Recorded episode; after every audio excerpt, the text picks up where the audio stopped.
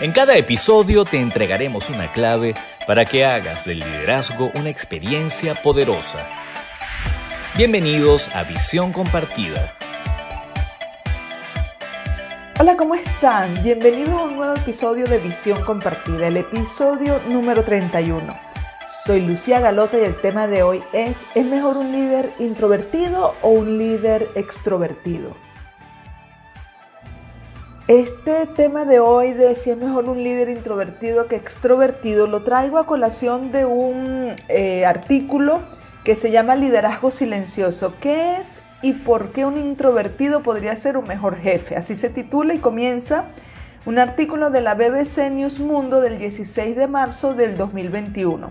Este artículo, que se encuentra en español, está basado en una adaptación de un video en inglés de BBC Ideas en colaboración con The Open University y está eh, eh, en función de las ideas de la doctora Jacqueline Baxter, que es profesora asociada de esta universidad. En la descripción del podcast van a encontrar el link hacia el artículo y en, el, en ese link, a una vez que lean el artículo, van a encontrar un enlace hacia el video original que está en inglés. Yo quisiera para comenzar resumir este artículo, la introducción de este artículo en cinco puntos, que son los siguientes. La doctora Baxter afirma que 1. Los líderes introvertidos son menos propensos a ponerse en aprietos en búsqueda de compensaciones como dinero o poder.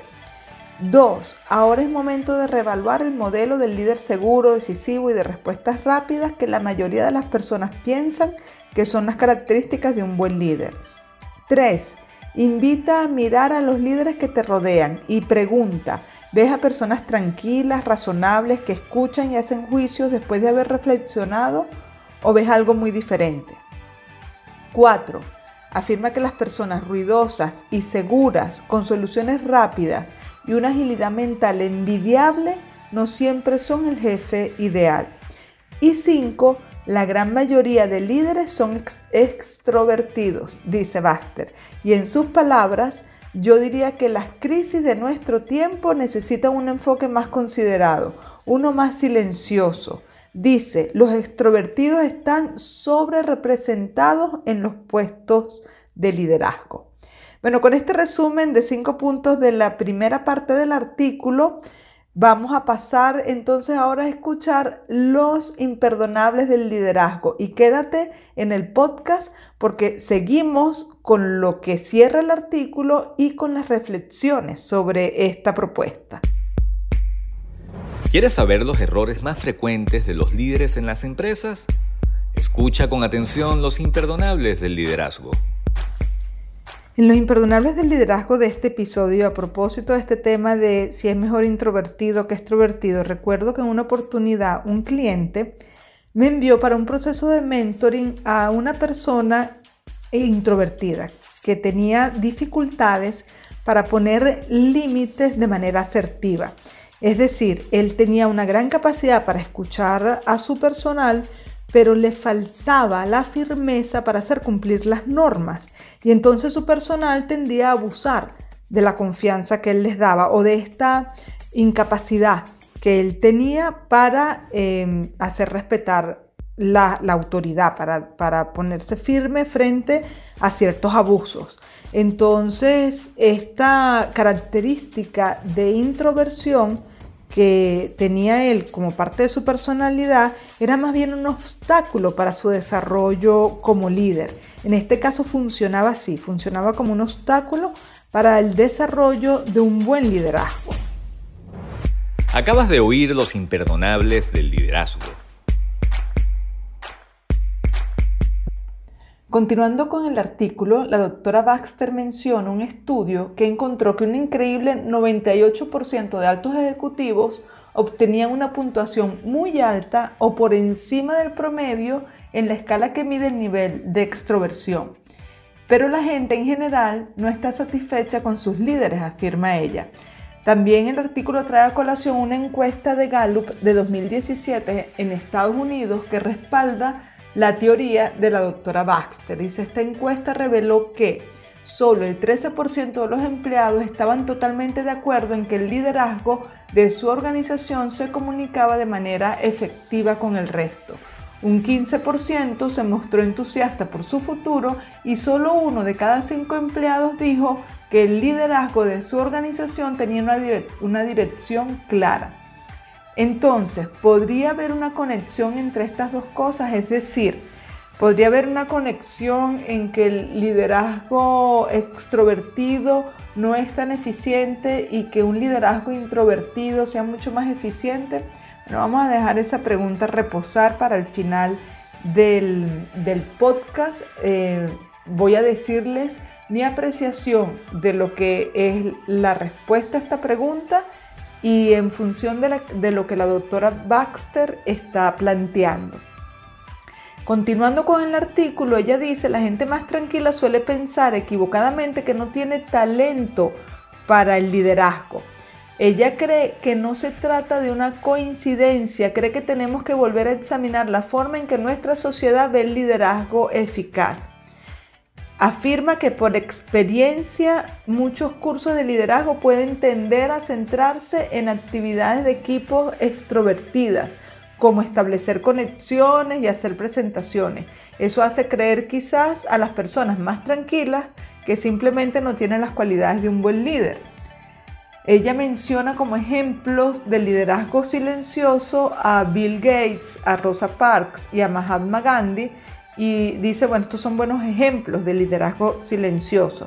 Ella dice que mm, eh, insiste en que los introvertidos aportan mucho a la mesa porque es más probable que escuchen y procesen las ideas de su equipo y consideren esas ideas en profundidad antes de actuar en consecuencia. Lejos de ser lentos, explican los introvertidos, son de hecho más reflexivos y más propensos a dar crédito a los miembros del equipo por sus ideas y desempeño. El liderazgo es algo complejo, pero en un mundo de frases con gancho, golpes estratégicos y pensamiento en blanco y negro, tal vez retroceder y escuchar puede empoderar a los líderes y sus seguidores. Agrega y finaliza el artículo. Antes de dar las reflexiones finales, quiero invitarlos a que escuchen los aciertos del liderazgo. La actitud correcta en el líder produce resultados excelentes. A continuación, los aciertos del liderazgo. En los aciertos de liderazgo de este episodio recuerdo a un director que yo trabajé con él en mentoring de liderazgo, que era una persona extrovertida con tendencia a ser muy directivo. Pero cuando él empezó a ver que habían otras estrategias para ayudar a su personal, él empezó a retarse a utilizarlas y empezó a jugar con estas estrategias. Y en la medida en que él iba aprendiendo las estrategias y cuándo utilizarlas y, empezó a ver los resultados que obtenía, entonces no solo él ayudaba a que el otro progresara en su desarrollo, sino que además iba ganando madurez psicorrelacional él como persona. Entonces para él fue muy estimulante porque él veía los resultados en el otro, pero el impacto positivo que ese resultado en el otro iba teniendo en él como líder y como persona. Entonces fue muy interesante ver este proceso de transformación que este líder iba teniendo y que este líder además iba disfrutando en su camino de aprendizaje. Acabas de oír los aciertos del liderazgo. Ya para terminar, quiero recordarles que el link del artículo lo pueden encontrar en la descripción del podcast. Para finalizar, Quiero hacer mis comentarios sobre si es mejor un liderazgo de una persona introvertida o de una persona extrovertida, tal como se los prometí al inicio del podcast. Yo estoy de acuerdo con la doctora Baxter en que la sociedad ha preferido el liderazgo de personas extrovertidas y en especial ha confundido personalidades carismáticas con liderazgo. En lo que yo no estoy de acuerdo es que una personalidad introvertida sea suficiente para ser un buen líder o sea mejor líder que una persona con características extrovertidas. Al final, ser introvertido o extrovertido no es más que ciertas características de personalidad que no están realmente vinculadas a un buen liderazgo. Para guiar bien a una persona hacia el desarrollo de su potencial y su autonomía, el líder necesita saber cuándo hablar, cuándo escuchar, cuándo quedarse callado, cuándo preguntar, qué preguntar. Y entonces esto va más allá de si eres introvertido o extrovertido, porque una persona introvertida tenderá a ser más silenciosa, pero a veces el colaborador requiere que tú le hables. Una persona extrovertida tenderá más a hablar y a, dar las soluciones y tenderá menos a escuchar y a veces la persona requiere que tú lo escuches. Entonces el liderazgo no se trata de personalidad, se trata de madurez y estrategia. De madurez porque solo un líder con el nivel de madurez psicológica adecuado podrá poner las necesidades de otros en su foco de atención y tenderá a poner las necesidades de otros por encima de sus propias necesidades. Y además eh, tenderá a escoger o sabrá, mejor dicho, escoger la estrategia adecuada para dar respuesta a estas necesidades. Entonces esto requiere de la capacidad de adaptar el comportamiento en función de las necesidades de otro y solo una persona madura es capaz de tener esta flexibilidad y solo una persona que tiene al otro como foco de su atención es capaz de saber lo que el otro necesita. Entonces te voy a dejar cuatro recomendaciones para fortalecer esto de la madurez y la estrategia. 1. Afina tu capacidad de observación para detectar qué está necesitando el otro para su desarrollo y progreso. Una de tus funciones como líder es potenciar el desarrollo de la persona para su autonomía. Eso lo vas a lograr solo si eres capaz de observar qué está necesitando la otra persona para alcanzar esa autonomía. 2 adapta tu comportamiento en pro de lo que tu personal está requiriendo para progresar. Es decir, una vez que aprendes a detectar lo que el otro está necesitando, pues tú tienes que ir adaptando ese comportamiento a esas necesidades. 3. Entiende cuáles son las mejores estrategias de liderazgo y cuándo usarlas y de ser posible crea un protocolo de estrategia para utilizarlas en el momento oportuno.